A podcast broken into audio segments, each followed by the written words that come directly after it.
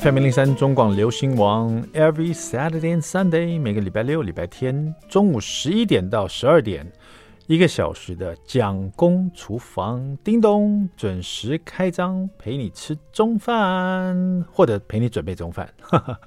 我是 Jacko 蒋伟文，今天是二零二二年九月十号，今天是一个礼拜六，马上进入我们的。蒋公周记啊，对了，忘了提醒你们大家，如果你错过了蒋公周记，想听听一下这个精彩的蒋公厨房的一些这个录音的话，哈，你可以到 Podcast 去找，搜寻蒋公厨房，哈。那在 YT 频道，就是我们的 YouTube 频道的话，请打中广流行网搜寻。好的，今天蒋公周记来聊什么呢？来来聊一种生活，叫做拍戏的生活。可能是因为最近疫情的关系，有好一阵子没有拍戏了，哈。那前面呢，也可能会有拍一些电影啊，或是客串哦，时间都不长。然后呢，所以说大概有我的感觉，好像快一年没有拍戏了。我不知道这样是不是很精准，但是拍戏的生活真的很不一样。最近因为又加入这个呃 TVBS 的机智校园生活嘛，哈，那因为它是校园戏，那学生们在学校里面一定要校长。一定要老师，那但是这部戏已经拍了第二季了哈，学生这个校长跟老师呢差不多都固定了哈，所以说，可是呢学生们一定要有家长啊，这么多学生嘛，所以我们就可以演家长哈，所以这次演咪宝的爸爸，呃，咪宝就是一个女生啊，是一个高二生啊，呃，因为我生两个儿子嘛，所以说常常会听到有人跟我说，来再拼一个，再拼一个女的，女儿多贴心呐。对不对？在真实的生活中没有办法有一个女儿，就拍戏的话，体验不同的人生，一下就哇啦，有个高二的女儿，感觉好像前面很甜蜜时光都不见了，直接跳到女儿最讨人厌的时候，没有最令人担心的时刻了。对，戏剧就是这样子嘛。如果说戏剧里面的人生呢，戏剧的剧本呢，都是四平八稳的，什么事没发生的话，那谁要看呢？对不对？哈，就是要很多冲突嘛。那说到拍戏的生活呢？就是每个剧组不一样了，但是拍戏是这样子。比如说，通常都是大家可能想说，我们通常都是一早啊，最早的时候都是六点钟就要到剧组哈。但是六点钟呢，到的地方不太一样。比如说这个《机智校园生活》，它的剧组是在呃中坜，所以说离我这个比较近，所以我住桃园嘛。在，可是大部分的人都住台北，甚至整个剧组啊都住台北。虽然他很早就，你看六点钟要到中立，他们是不是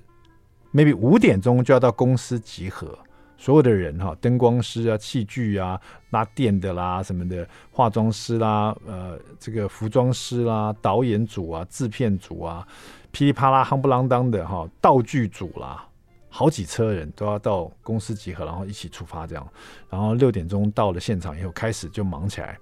那我们演员可能，他们可能五点，他们可能是发五点五十、五点三十分的通告到现场。因为像我们演员一到现场，发我六点钟，我一到的话，就会先坐下来，然后就开始就化妆。那所以这意味着这个化妆组呢，要比演员早到至少十五分钟吧。他的化化妆盒，他的那个镜子啊，什么都要摆好，因为我们演戏，我们会到很多不同的地点嘛。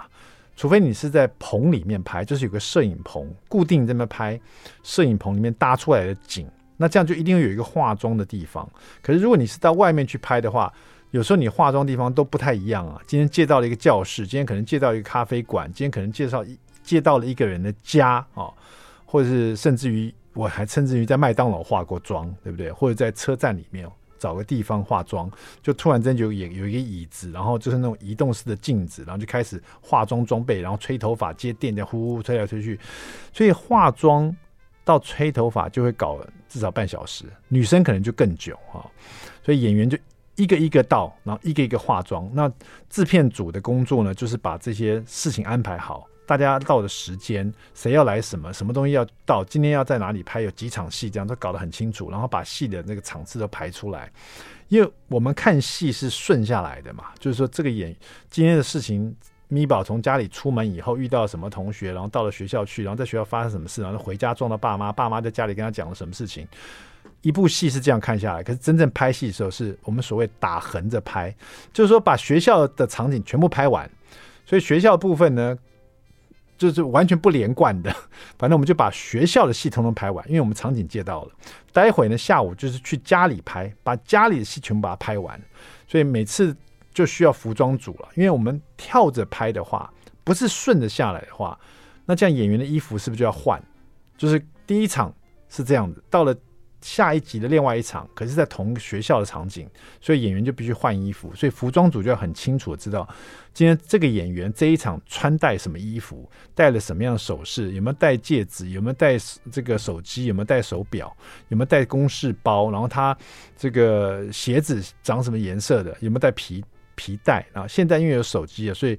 每次穿好衣服，服装组就冲过来拍照，噼里啪一阵一阵拍呀，哈，全身都拍得清清楚楚了，这样就不会搞不清楚说下一场连戏的衣服或者是首饰穿什么哈。衣服穿好以后呢，演员们就要去要拍戏的地点哈。去之前呢，就会有一个这个收音组，收音组是专门管呃拍戏时候的声音啊。因为你在拍戏是不是要讲话？那个声音要收进去啊。那我们又没有拿麦克风，所以他负责把麦克风装到演员的身上。那有时候女生穿的衣服比较又比较轻薄一点的，怎么样放她身上你又看不见呢？她就可能会有一个皮那种那种绷带哈，可能绑在大腿，就是裙子里面大腿，把麦克风的主机装在里面，然后麦克风是一条线牵到她的衣服里面，你就看不到。那像男生的话，可能绑在腰上面，然后就是像有一个束束缚一样那种带。然后再放在自己的这个这个胸膛那边来收音呢。那如果都不是这样的话，可能就会有一个拿泵的一个人，就拿一个很长的一个杆子，前面是一个很大的一个麦克风，上面装了一个防风的一个套子，哈，长得很像一只天竺鼠，因为上面都是毛毛的这样子。然后那个就可以收整个环境的声音，包括演员的声音。但是那个拿泵的人就很辛苦，因为他是拿一个很长的一个杆子，大家都看过嘛。从上面收音，从下面收音，有时候不小心还被摄影机拍到，整场戏就 NG，要重来一遍了。那收音组就会在演员到的现场又开始安排这些收音的状况。然后收音完以后呢，导演就会过来，导演组的人，导演跟副导两个就会过来，还包括场记也会过来，一起来听这一场戏要怎么走，就让演员们呢看着剧本呢，我们先看着剧本念一次，然后导演再看你念完一次，也就是你站那边，导演跟你讲，好，那你从家里进来，那你们这两个爸爸妈妈就站门口，你们站这边讲你们台词，那女儿的话，你就站在门这个地方，好，在这个地点讲话，讲到一半的时候，你们就走到中间来会面。然后导演跟演员讲完以后，演员就开始走一遍啊，就开始走一遍这个戏。然后这时候导演就会跟这个摄影师讲：好，这时候这一个摄影师架这边拍这个地方，这个拍这个角度，然后我们再再走一遍，总共大概会走个三遍，然后真正再把它拍进去这样子。那这个只是前面的步骤，拍完以后，整个影片还要带回这个制片的公司去做剪接、去做配音啊。然后呢，每一场戏就包括我我们。父母跟女儿讲话的一场戏，拍完以后重会重拍好几次，要从不同的角度，每个人的特写，所以大家在这个荧幕上看到的可能是一秒钟或两秒钟的时，这个或者十秒钟里面呢，其实我们拍了大概有一个小时这样子。他们是说了，据说了，可能是一分钟的时间，你看到就拍了大概一小时左右这样子，可能更长。我我我是这么认为的，所以拍戏。是拍蛮长的时间，早上六点钟出门拍啊。通常有时候发班，如果你整整天都有你的戏份，也许你是男主角的话，你可能拍到晚上十点、十一点才收工啊。所以是蛮辛苦的一件工作哈。那么演员们加油，拍戏的生活大概是这样子。待会儿我们回来，我们来聊一下另外一种生活——减糖生活。别走开，马上回到蒋公厨房。I like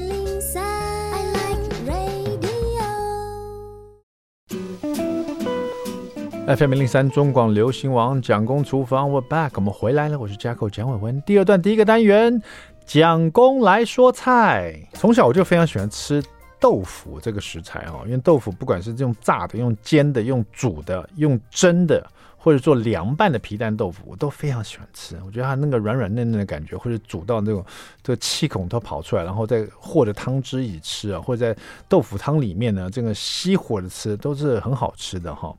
那另外一个食材呢，一种海鲜呢，其实跟豆腐非常搭，它吃起来也有那种豆腐的口感，那就是鳕鱼哦。在家里做鳕鱼，都是一片鳕鱼，可能就是放点树脂嘛，哈，然后撒一点姜丝，然后一些这个可葱葱白啊、葱绿啊，然后去蒸的嘛，就做这个树脂蒸鳕鱼哈，或者有人就是直接的把鳕鱼沾一点点面粉去煎，好，就像铁板烧里面那个煎鳕鱼片这样子哈，也是很好吃。但是那个这个豆腐跟鳕鱼如果搭在一起的话，哇！那就更好吃，那个所谓的层次感就来了哈。豆腐那个软嫩跟鳕鱼的软嫩其实是还是有点不太一样的，而且豆腐咬下去以后跟鳕鱼咬下去以后，那蹦出来那个这个的咸咸香味或者是这个香甜味是也是不同的。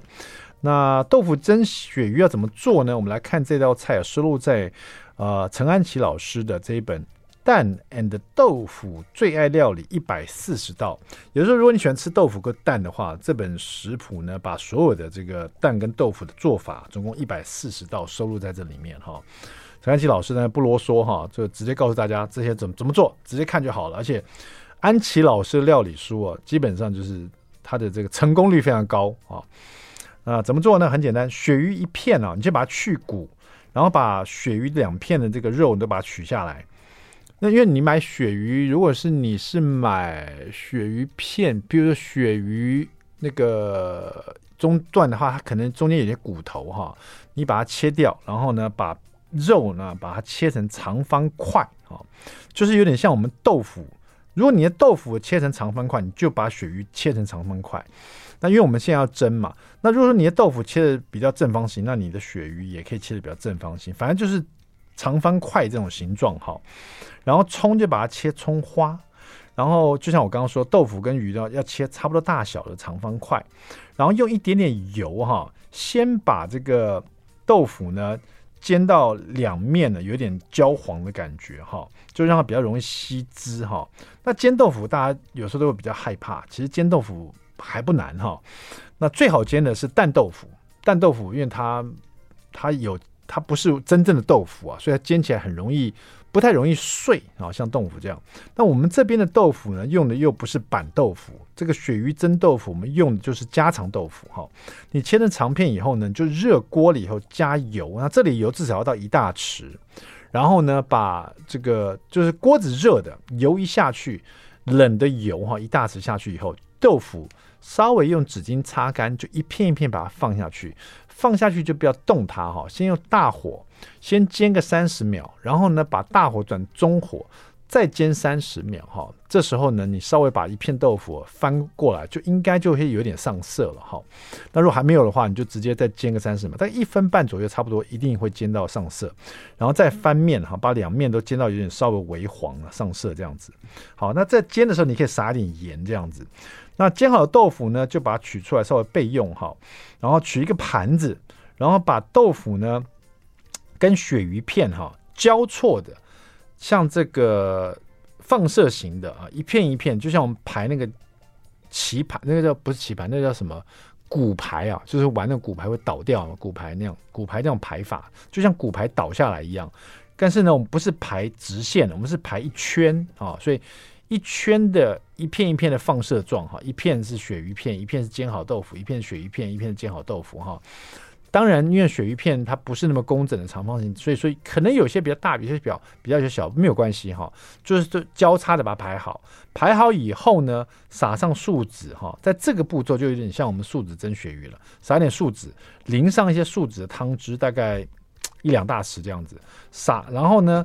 你让它更香的话，你就先用一点油啊。刚刚我们不是煎那个豆腐吗？那个煎完豆腐用那个油，再来爆香一些葱花，然后把它淋在这个豆腐跟鳕鱼上面，那个油也把它淋下来，然后用蒸锅大火蒸煮滚以后呢，再把这整个做好食材放进去，大火蒸个八到十分钟哈，鱼熟了。就可以取出来吃这个鳕鱼蒸豆腐了，又好吃又有层次感，在家试试看。谢谢我们的安琪老师的蛋 and 豆腐最爱料理一百四十道，马上回来蒋公厨房。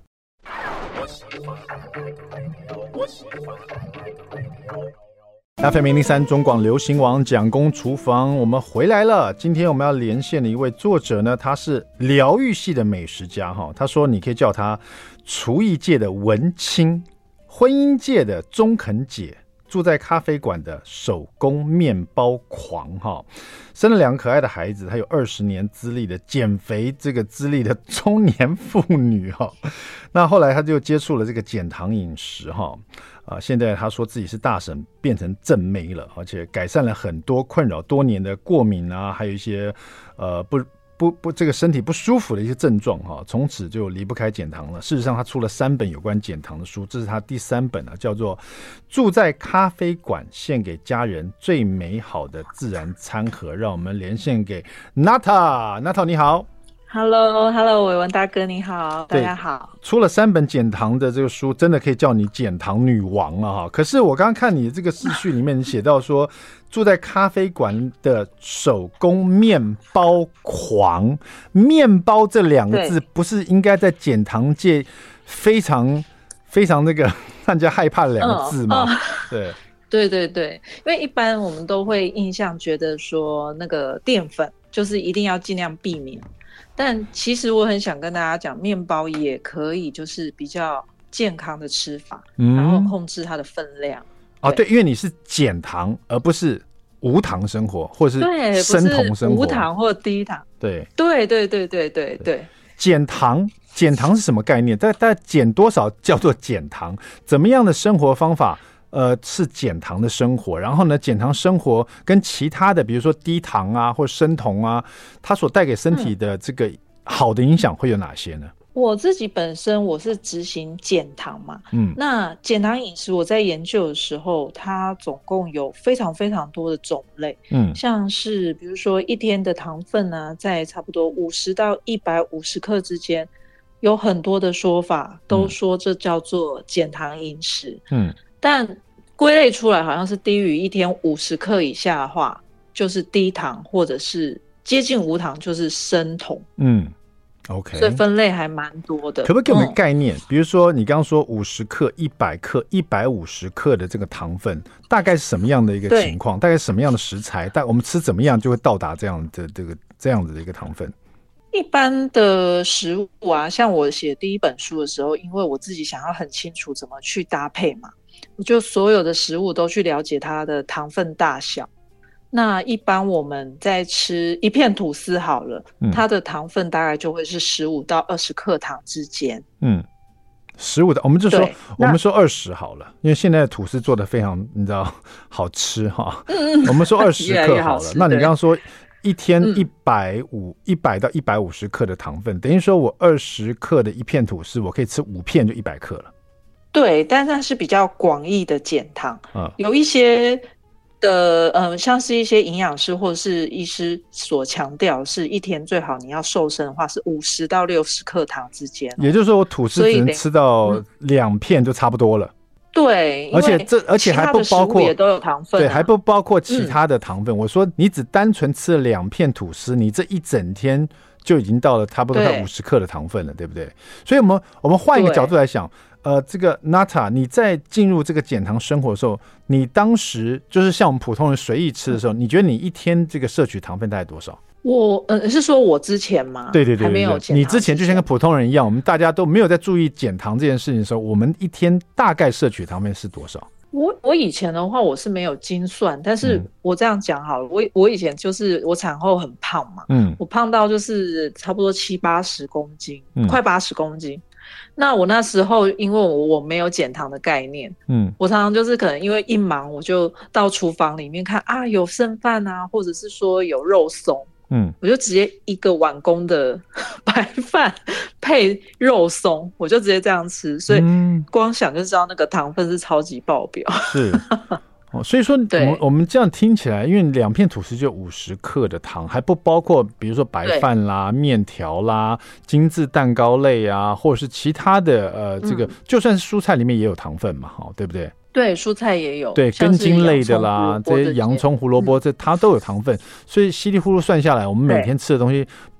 就算算正餐不算零食，其实也蛮多的，对不对？应该也会到，应该随随便便就五六百。公克了吧，五六百克了吧？我在想糖分差不多。我之前跟有一个营养师在聊，他说一般人如果没有减糖的话，一般正常三餐都有吃饭啊、面包这些，大概会落在三百到四百克糖左右。所以到减糖的地步，就是你本来三四百克要减到一百到一百五左右，就算减糖了吗？对，okay. 有的营养师会说在一百到一百五十克就是了。但我之前在跟大家推广的瘦身式的减糖法是建议大家在五十到六十克之间，嗯，所以就是还蛮低的。到五十到六十就是蛮低，这就等于说只摄取一点，就是说所有的有。有淀粉东西也是会有糖分，比如地瓜啦或者什么东西都有糖分嘛，所以要做到这种减糖地步，到或者是低糖的地步，其实是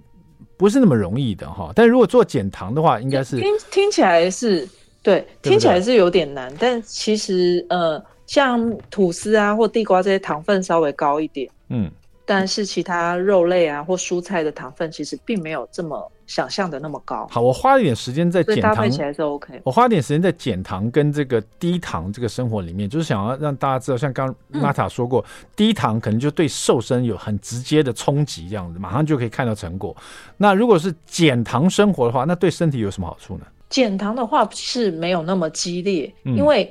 很多人之前会常常把减糖跟生酮会搞混，嗯嗯，生酮是更激烈，生酮感觉上对，对听起来好像很激烈，但生酮也有它的机转，对。但我自己那时候是比较过后，很多人说啊，那你是不是反生酮啊什么的？我说其实不是，是因为我自己的饮食习惯，我觉得我只要减减掉过多的糖分就好了。那你自己觉得你你的这个低糖减糖生活，因为已经三本了，你自己的这个减糖生活带给你自己有什么样？嗯、一定是带给你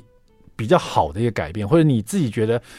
更有一种幸福感，或者是所以你才会想，你才会出三本书跟大家分享。所以我想知道这个减糖生活它让你这么喜欢的什么地方？呃，最主要一个原因是因为身材的改变，我想应该女生都会因为这个原因特别。对这个兴趣特别高，嗯，那我那时候是第一个礼拜，我马上就瘦两公斤，嗯。嗯，一个礼拜两公斤，对，然后我就觉得说，对，因为我过去是非常难受的人，是是是，我 对非常难受，所以我一直都觉得说，在我身上可能要像我，比如说以前很难受的情况，是一整个月我每天都去跑步，嗯，然后饮食我就是过去的没有没有减糖的情况下，我一个月顶多瘦一公斤。嗯，一个月瘦一公斤，所以我也有在瘦了，很慢了，对，很非常慢。有时候一个月、啊、好辛苦。大家听到一个月瘦一公斤，觉得啊也是有瘦啊，可是对减肥的人来讲，一个月瘦一公斤的，真的觉得很惨啊。就是我已经这么努力才减一公斤，你知道？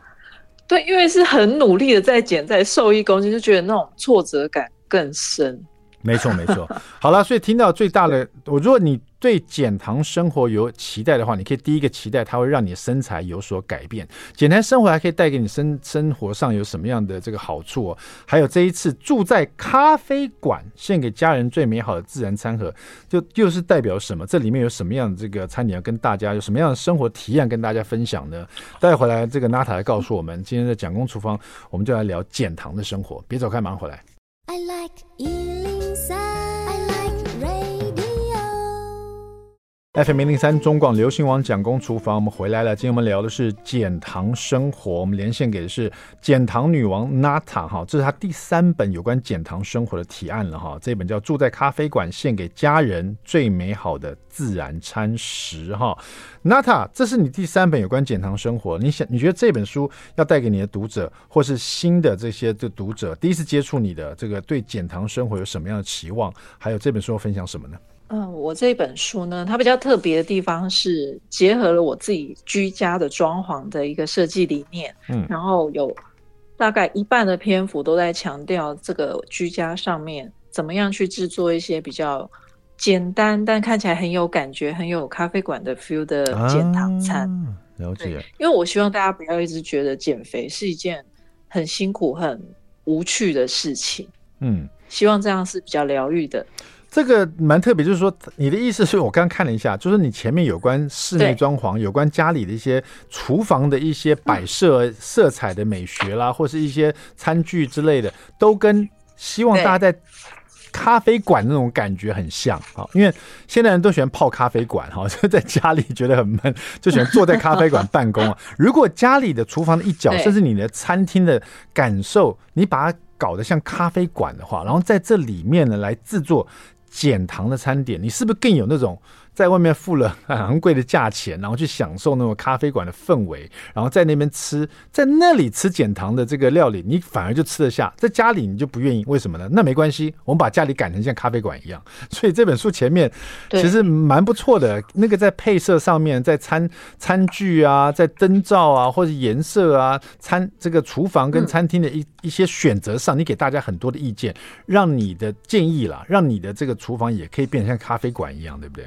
对，因为这个花了我大概有密集三年的时间在策划，说要怎么样将家里改成这个样子。嗯，所以我觉得这个部分蛮想跟大家分享的。像不管是我制作餐点之前的一些整个居家环境的设计啊，还有平常比较常用的厨房用具啊，我觉得特别好的哦，或者是说比较建议大家检查生活中最常会用到的调味品等等。通通都介绍在前半段的篇幅里面。嗯，大家可不要以为说好像要请室内设计师来大大把你们家什么这个隔间都打掉啊，重新再做 厨房，不是这个意思。其实你去看的话，你就发现它其实很贴心，有很多的小摆设啊，一些一些花草啊，或是你的这个橱柜应该摆在什么方位，你的动线应该怎么样，你就会创造出来像咖啡馆那样的空间的氛围，然后再加上颜色的配色，哎，你的厨房就焕然一新了。这一点我觉得蛮贴心的。那后面呢？这个对于这个调味料，还有就是，甚至于他也会告诉你这个这个美味没话说的居家咖啡的风味单呢，在这里面呢，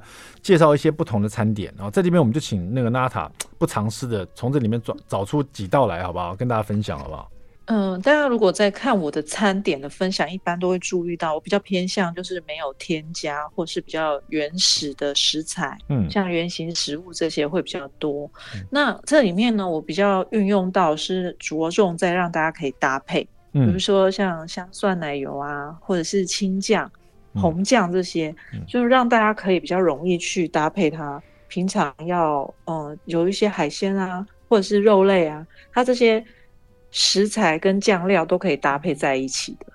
我发现你这料理里面呢、啊，就用到的最常的一些调味料，比如说你会把你会用一些赤呃皂糖醇，是不是？赤赤藻赤藻糖醇跟那个椰糖。对，赤藻糖醇我就常听到在减糖或低糖的人在使用哈。那为什么会用？为什么为什么用椰糖呢？呃，椰糖的话，我一开始减糖的时候比较少用。我一开始是比较参考一些营养师的书，他们会比较建议像几乎都可以排到身体之外的赤藻糖醇。哦，但。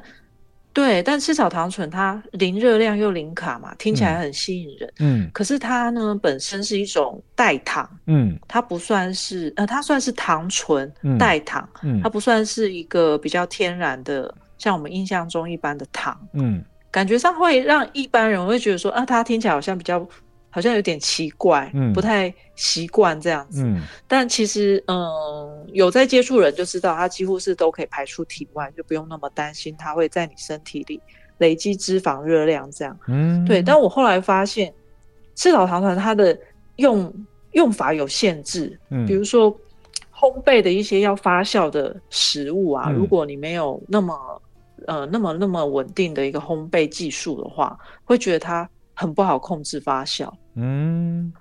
了解。对，它是不太容易发起来，所以那后来为什么比较推椰？那椰糖在这个减糖上面有有什么好的效果吗？还是说，嗯，因为椰糖它是天然的一种糖，它是从那个椰子花蜜当中萃取出来，对，所以它等于是从蜜当中萃取出来的一个低升糖、低 GI 的糖哦，它是低 GI 的糖，一般人对它的接受度就。对，就会比较接受它，因为它不是糖醇，它是真的糖。了解，因为它而且它是低 GI 的糖，那这一点就会，就我就帮我解答了，解惑。对，好，好，那在这里面挑出几道这个减糖的这个提案跟大家分享好不好？呃，我比较推荐大家的，我先从餐开始讲好。好，像我的这一本书比较特别，就是每一道主菜我都有搭配一个餐盘。嗯，比如说像是韩式的洋酿炸鸡。我会先教大家做法，嗯，完了以后我会再教大家怎么把它配成一个减糖的餐盘，嗯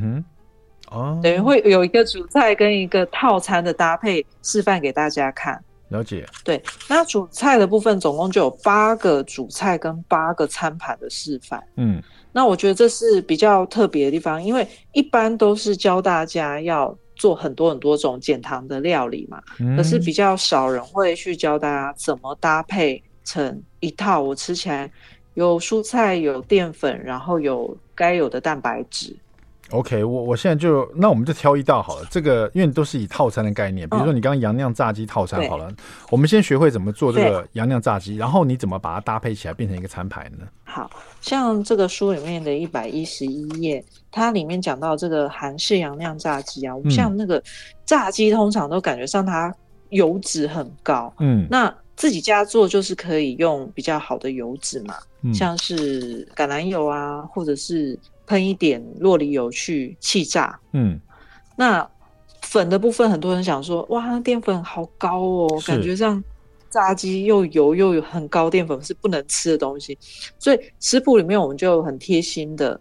换成了黄豆粉加洋车前子粉，嗯，去当外面的那个裹粉，嗯，对，它那个做起来效果好不好？所以它的糖分很低，吃起来几乎是没有差别的。因为这个比例我都调整过，那我们在使用上应该？吃起来的时候不会觉得，呃，鸡肉的部分就是先切成块嘛，嗯，然后去放到那个保鲜袋里面，跟黄豆粉、洋车前子粉这些，就是直接摇一摇，让它裹上就好了。OK，对，那。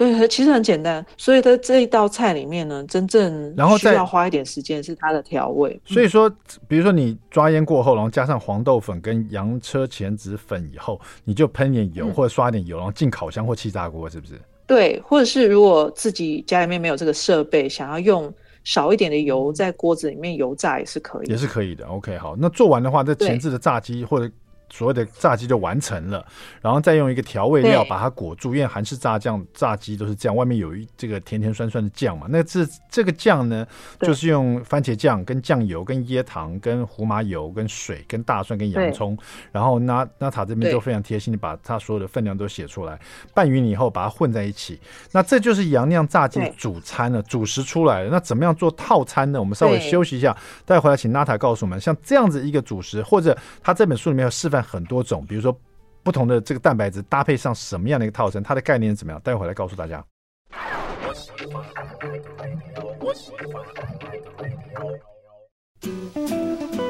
FM 零零三中广流行王蒋公厨房，我们回来了。今天我们连线的是减糖女王 Nata 的第三本作品《住在咖啡馆，献给家人最美好的自然餐盒》哈。这一次每一个每一个餐点呢，减糖的餐点，它都是以一个套餐的概念哈。所以你到咖啡馆你就点餐，它就是套餐嘛哈。我们讲到这个杨酿炸鸡套餐，我们现在有炸鸡了，然后怎么把它变成套餐呢？杨酿炸鸡套餐呢，我们。把它变成套餐的方式，其实一开始在基本的餐盘搭配啊，我都有教大家最简单的搭配手法。比如说像鸡肉，它就是蛋白质嘛，嗯，那前面的呃那个概念的部分就有写到说，它大概是一手掌撑起来的分量，嗯，所以在配餐的时候，我们就选一手掌左右的炸鸡先取出来放在餐盘上，然后呢，另外可以搭配很简单的。就是蒸高丽菜丝啊，或者是一般自己习惯吃的青菜，大概是两手掌左右的分量。然后其他的话，你还可以再选择淀粉类，像我这个里面，我有跟大家讲说，可以大概你一拳头分量的蒸地瓜或者是蒸芋头，哦，就可以这样子做到减糖的概念，因为你的淀粉就会比较少，而且是固定的分量，这样就是一个套餐嘛，对不对？对。好，那所以这样在搭配上就很轻松。那因为这本书呢，Nata 是第三本，它是住在咖啡馆里的减糖的这个套餐，所以它这本书其实除了一些套餐和主食以外呢，它当然会有在咖啡馆里面吃的面包，它就介绍很多款这个无砂糖的手工面包怎么做哈。所以看了这本书，你可以学会怎么做这种无砂糖的佛卡夏啦，或是软绵的豆浆生吐司啦，或是乳酪的香蒜面包哈，甚至于奶油卷都有哈，还有减糖。糖时候，你在咖啡馆你会点到的一些汤品呢，比如说鸡高汤的，啊，或是呃先用鸡高汤做高汤高汤底这样子所做出来的蔬菜汤，嗯，然后或者玉米浓汤，哇，这个减糖的玉米浓汤哦，还有马铃薯的蘑菇浓汤，另外呢。在咖啡馆里怎么可以没有甜点呢？所以 Nata 这边呢，最后还教大家做无砂糖的点心哦，不管是司康啊、小马芬啊，或者是这个呃呃冰淇淋哈，是用植物奶来做的，或法式香草冰淇淋哈，在减糖生活里面怎么样去享受一个比较让你不会有负担的无砂糖点心，怎么去制作它？这本书它介绍的很清楚。当然，咖啡馆也有饮料，所以会有减糖的。这个好好绿拿铁哈，这边也是有咖啡馆的一些 用无糖的豆浆或是一些植物奶来制做的一些很好喝的饮料哈。今天呢，谢谢我们的娜塔推荐他这第三本啊，住在咖啡馆，献给家人最美好的自然餐盒。如果你这个对这本书很有兴趣，一定要去这个书店里找。然后另外呢，可以上他的 Facebook。啊，娜塔 Facebook，我可是生活家，还有 Instagram Nata 九一二哈，谢谢我们的 Nata 接受我们的访问，Thank you，谢谢谢谢我文大哥，，Nata 谢谢你，那你现在应该就是不是在咖啡馆的这个家里，就是睡在咖啡馆嘛，对不对？因为你家是咖啡馆，对，我现在每天都住在咖啡馆里，是的，朋友要去咖啡馆说，哎，不用去了，来我家就好了，好，谢谢我们的 Nata，，没错，拜拜，蒋公厨房，我们下次再见，拜拜。拜拜。